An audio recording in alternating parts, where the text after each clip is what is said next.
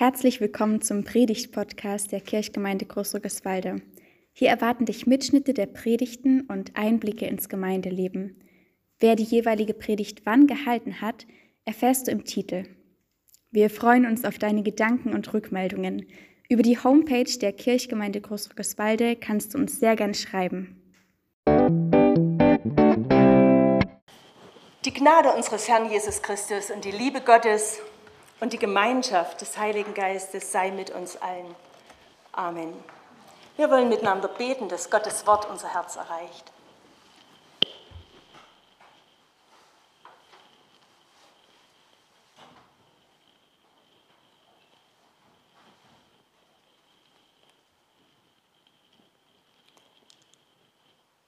Heiliger Gott, heilige uns in deiner Wahrheit.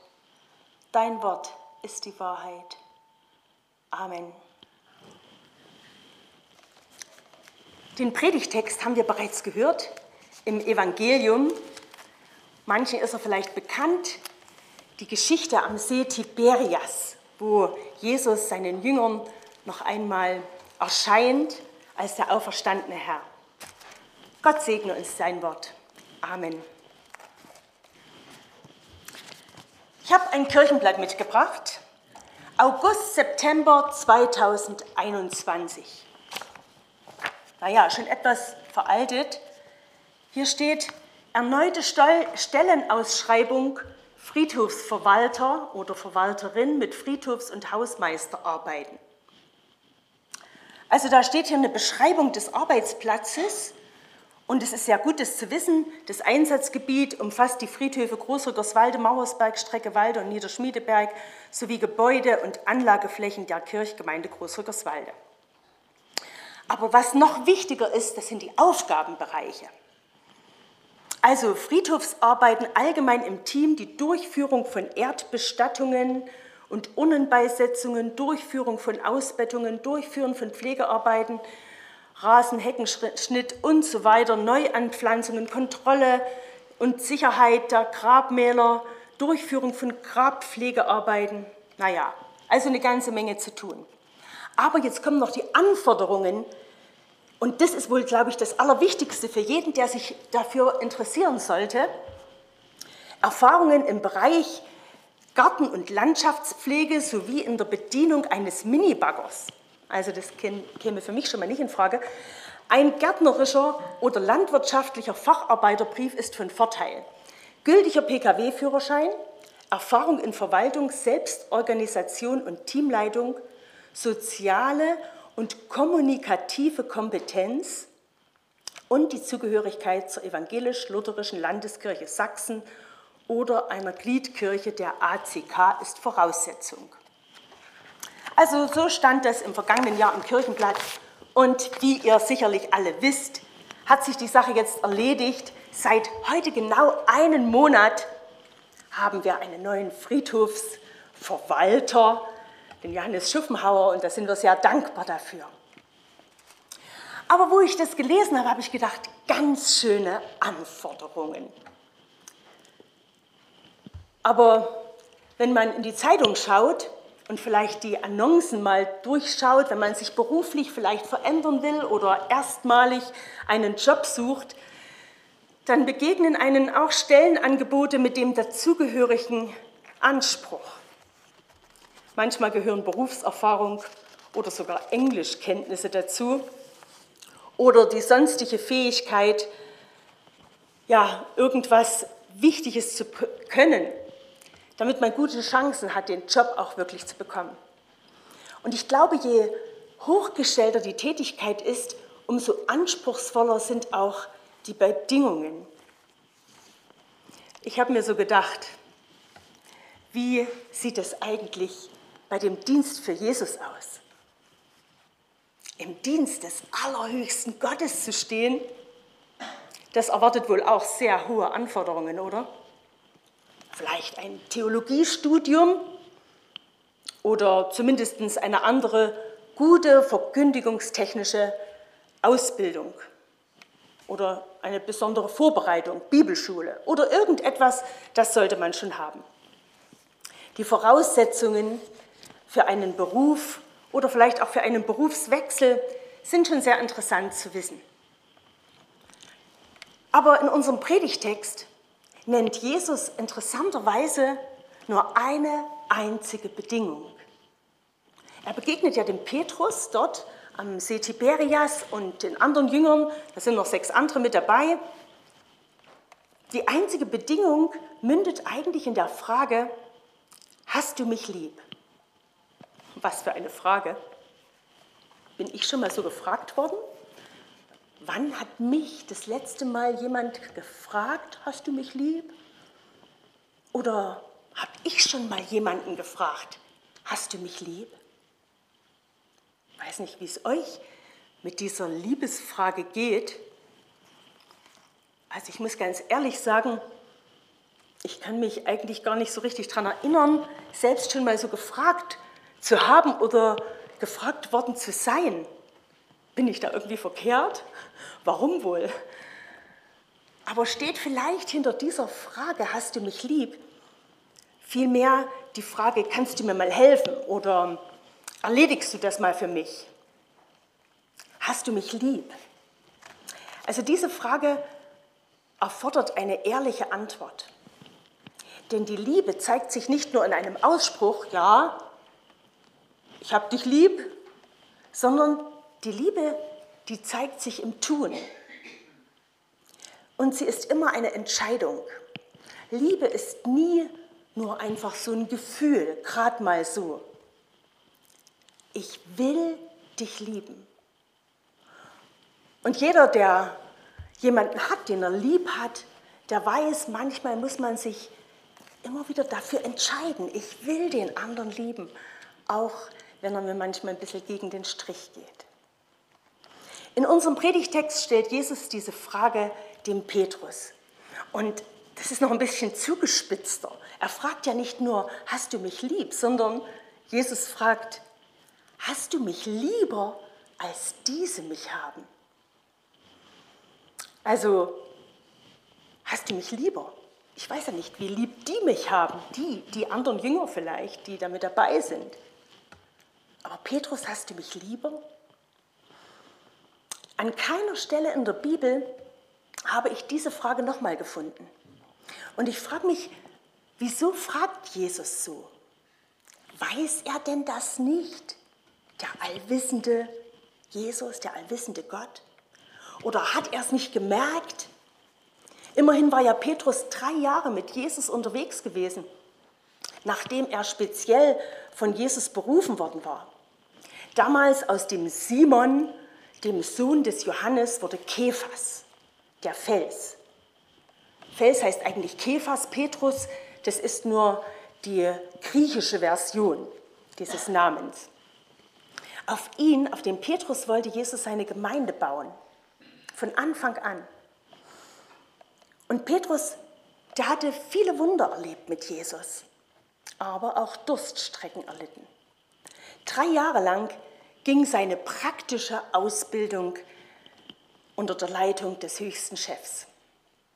Manchmal erlebte Petrus etwas, was nicht allen Jüngern zuteil wurde. Zum Beispiel auf dem Berg der Verklärung. Da war er nur mit zwei anderen Jüngern dabei und erlebte ja, wie etwas ganz Besonderes über Jesus ausgesagt wurde von Gott selbst. Oder im engsten Familienkreis, da erlebte Petrus die Heilung seiner Schwiegermutter, die Jesus mal ganz fix vom Fieber geheilt hat, damit sie ihre Gäste bewirten kann.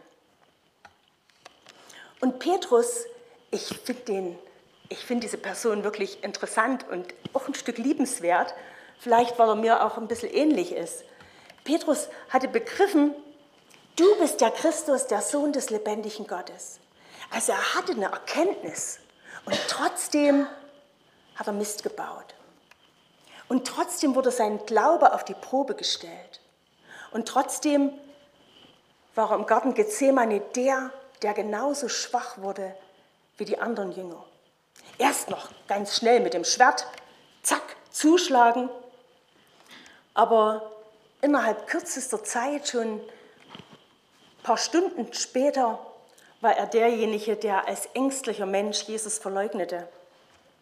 und dann bitterlich über sich selbst weinen musste. Aber das war ja nicht das Ende. Petrus erlebte die Auferstehung Jesu mit. Und interessant ist in der Bibel bei Markus, der schreibt da auf, da sagte ein Engel zu den Frauen am Grab, sagt es dem Petrus.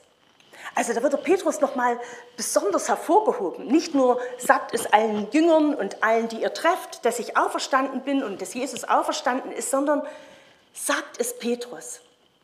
Und dann eilte Petrus zum Grab. Das wird uns ganz spektakulär beschrieben in einem der Evangelien. Zusammen mit dem Johannes ist es fast ein Wettlauf. Johannes ist der Erste, der war ein bisschen jünger und war ein bisschen besser bei Fuß. Der war zuerst am Grab und hat sich da nicht richtig reingetraut, stand dann draußen noch und hat nur so von Weitem geguckt. Aber der Petrus, zack, an ihm vorbei, hineingeguckt in das Grab und gesehen, boah, das Grab ist tatsächlich leer. Und er wunderte sich, steht dort. Nun ist er wieder in Galiläa, am See Tiberias. Nach der Auferstehung, da war manches anders als vorher. Jesus war nicht immer ständig bei seinen Jüngern dabei. Und deswegen ging Petrus mit sechs anderen Jüngern einfach wieder zum Fischen, das, was er konnte. Doch die Netze blieben leer, wie schon einmal. Interessant, dass sich das nochmal wiederholt. Manchmal wiederholt sich manches in, auch in unserem Leben. Und dann spricht Jesus am Ufer diese mutlosen und erfolglosen Männer an. Kinder, habt ihr nichts zu essen? Naja, also Kinder kann man ja von solchen harten Fischern eigentlich nicht unbedingt sagen. Aber wir wissen im Galaterbrief, da sagt uns Gottes Wort, dass alle, die an Jesus glauben, Gottes Kinder sind. Das ist die einzige Voraussetzung. Ich kann Gottes Kind werden, wenn ich an ihn glaube. Wenn ich sage, ja, Jesus, ich glaube an dich, dann bin ich Gottes Kind. Und dann schickt Jesus die Fischer nochmal hinaus auf den See. Sie fangen 153 Fische. Warum diese Zahl auch immer wichtig ist in der Bibel, das weiß ich bis heute nicht. Aber ich finde es interessant, wie genau der Schreiber des Evangeliums hier damit umgeht. Und dann gibt es ein leckeres Fischerfrühstück mit Jesus und nach diesem Mahl stellt Jesus nun diese Frage an Petrus, hast du mich lieber, als diese mich haben? Jesus fragt nicht nach der Ausbildung, die Petrus genossen hat. Er fragt nicht nach seiner Fähigkeit, sondern er fragt nach seinem Herzen. Wenn mich Jesus heute fragen würde, hast du mich lieb, Dolly? Jesus erwartet nicht von uns Liebe, die er nicht selbst vorgelebt hätte. Im Johannesevangelium, nee, im Johannesbrief, im ersten Johannes 4, da schreibt da Johannes, übrigens war das vermutlich derselbe, der da so eilig am Grab war, er hat uns zuerst geliebt. Also Jesus hat es uns vorgemacht. Er schenkte sein Herz und seine Liebe auf ganz vielfältige Weise in seinem Leben durch sein Tun, seinen Umgang mit den Menschen, seine Annahme von Menschen, die ausgestoßen waren, bis hin zum Sterben am Kreuz. Durch seine Liebe sind wir gerettet und haben ewiges Leben. Wie könnten wir anders auf diese Liebe antworten als mit unserer eigenen Liebe zu Jesus? Die Liebe ist hier die einzige Bedingung für den Dienst. Und dann kommt diese Aufgabe, weide meine Lämmer. Also einmal sagt ja Jesus, weide meine Lämmer und dann fragt der Petrus ja noch zweimal und sagt dann, weide meine Schafe. Dreimal hintereinander. Naja, so nach dem Motto, Wiederholung ist die Mutter des Lernens. Aber es wird auch gleich klar und vielleicht entspinnt sich in unserem Kopf auch dieser Vergleich, dass Petrus ja dreimal auch Jesus verleugnet hat. Die drei ist immer auch eine göttliche Zahl. Dreimal hat Petrus Jesus damals verleugnet, jetzt bekommt er dreimal die Chance, auch seinen Fehler aufzuarbeiten, Stück für Stück. Aber es macht Petrus natürlich traurig. Und es hat den Anschein, als glaubt Jesus dem Petrus nicht. Ja, Herr, du weißt, dass ich dich lieb habe. Du weißt alle Dinge, sagt er. Ja, Jesus weiß alles. Er kennt auch uns und er kennt auch unser Versagen. Er weiß um unsere Scheu, ihn zu bekennen, unter Arbeitskollegen oder Nachbarn oder in der Familie, da ist es oft am schwersten. In der Schule oder wo sich sonst Möglichkeiten ergeben zu sagen, ja, ich gehöre zu Jesus, ja, ich glaube an Gott, ja, ich glaube an das ewige Leben, ich glaube, da gibt es mehr als das, was es hier auf dieser Erde gibt. Jesus spricht die große Berufung für Petrus als Hirte über die Gemeinde aus. Weide mein Lämmer. Also Lämmer, das sind ja erstmal die Kleinen, auf die es zuerst ankommt. Und also ich glaube, dazu braucht es nicht wirklich nur Theologen oder gut ausgebildete Menschen, sondern das fängt in den Familien an. Die junge Mutti darf Hirte sein für ihr Kind oder der Vati darf seine Kinder führen und leiden und versorgen und Zeit mit ihnen verbringen. Und nicht nur Psychologen wissen, dass gerade die ersten Jahre eines Menschen sehr ausschlaggebend und prägend sind für sein ganzes Leben.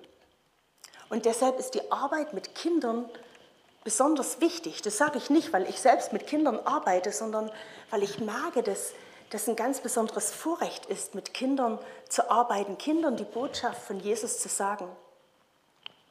Und auch da werden gerade in, auch in unserer Gemeinde immer wieder Mitarbeiter gesucht, die sagen, ja, ich möchte es gerne tun, ich möchte gerne im Kindergottesdienst, in der Jungschar oder irgendwo unter Kindern die Botschaft von Jesus weitersagen. Jesus hat es selbst vorgemacht. Das Hirtenamt, was er dem Petrus überträgt, das lebte Jesus ja selbst vor. Ich bin der gute Hirte. Das ist unser Wochenspruch.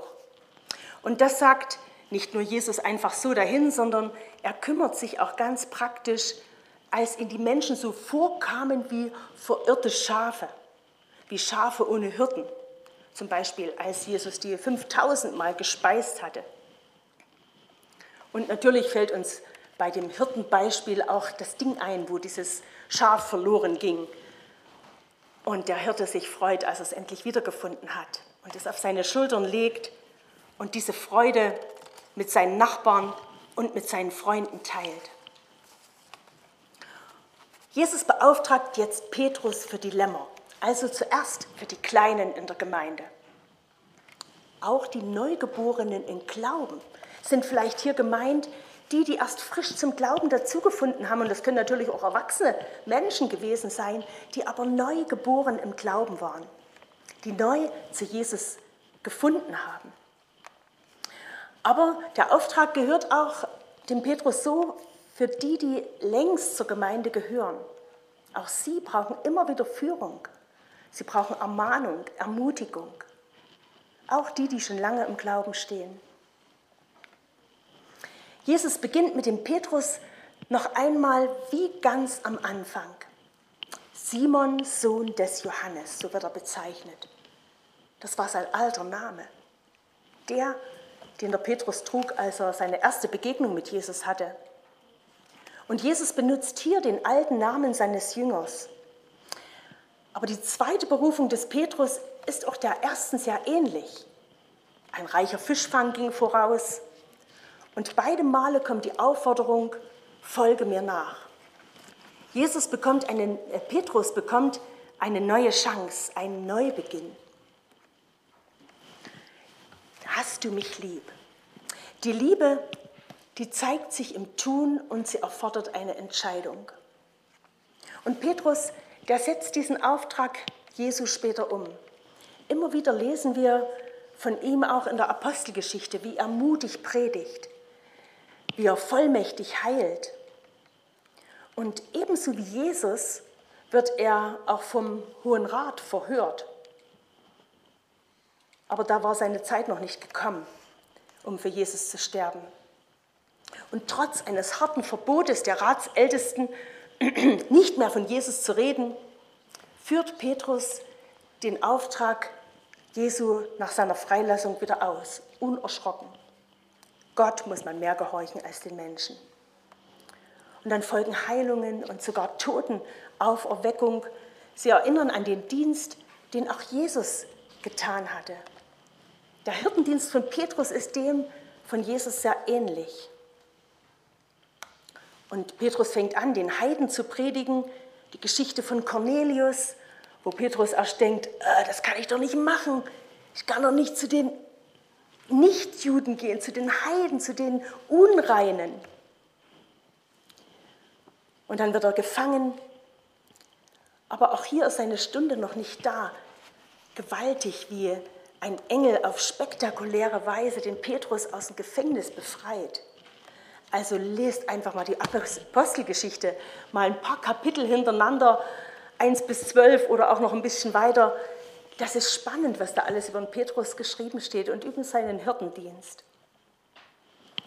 Dienst bedeutet aber nicht nur Höhenflüge. Dienst bedeutet auch herausfordernde und beängstigende Erfahrungen. Und ohne Liebe zu Jesus geht es eigentlich gar nicht. Jede Arbeit für den Herrn ohne Liebe das ist wie ein scheppernder Gong, so sagt es Paulus zumindest an die Korinther. Menschen mit Liebe im Herzen, das sind eine Wohltat und ein Segen für andere. Das Doppelgebot der Liebe sagt auch uns heute, liebe Gott erstens und liebe deine Nächsten zweitens, wie dich selbst. Die Liebe zeigt sich immer in der Praxis, was für unsere Menschen dann sichtbar und auch spürbar sein soll.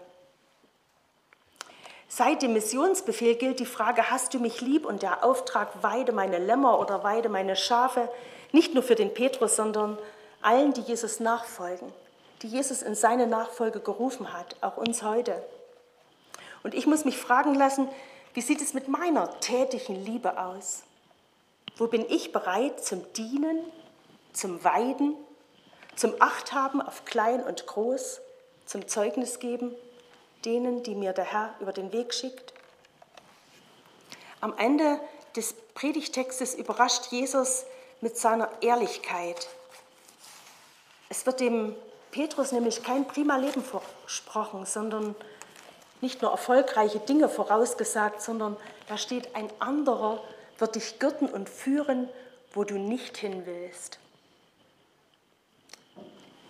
Das gefällt uns vielleicht nicht so gut. Manchmal geschehen Dinge, die wir gar nicht wollen. Das, wo wir nicht hinwollen. Ulrich Wilkens, ein Professor für Altes Testament ehemals, der ist jetzt schon über 90 Jahre, aber wäre, glaube ich, noch nicht gestorben. Der schreibt in einem seiner Bibelerklärungen, das Hirtenamt von Petrus soll dem Jesu entsprechen und schließlich zum Märtyrertod führen. Gott, unser Fels und unser Hirte stirbt am Kreuz. Und nach christlicher Überlieferung wirkte Petrus später in Rom und starb dort unter Kaiser Nero 65 nach Christus. Und ein anderer Ausspruch, das habe ich beim Peter Fischer aus dem Schliebenthaus in einem Andachtsbuch noch gelesen, Nachfolge und Dienst beinhalten schwere Wege und Bewährungsproben. Doch Gottes Segen ist nur auf Gottes Wegen zu empfangen. Je schwerer seine Wege uns erscheinen, umso schwerer wird der Segen wiegen, der in diesen Wegen steckt. Der Anfänger im Glauben stürmt ungestüm vorwärts, aber der reif gewordene Christ überlässt Jesus die Führung seines Lebens. Dann betet man nicht mehr, begleite mich auf meinen Wegen, sondern führe mich auf deinen Wegen. Führe mich, o oh Herr, und leite meinen Gang nach deinem Wort. Sei und bleibe du auch heute mein Beschützer und mein Hort. Nirgends als von dir allein kann ich recht bewahret sein. Und der Friede Gottes, der höher ist als alle unsere Vernunft, der bewahre unsere Herzen und unsere Sinne in Jesus Christus. Amen.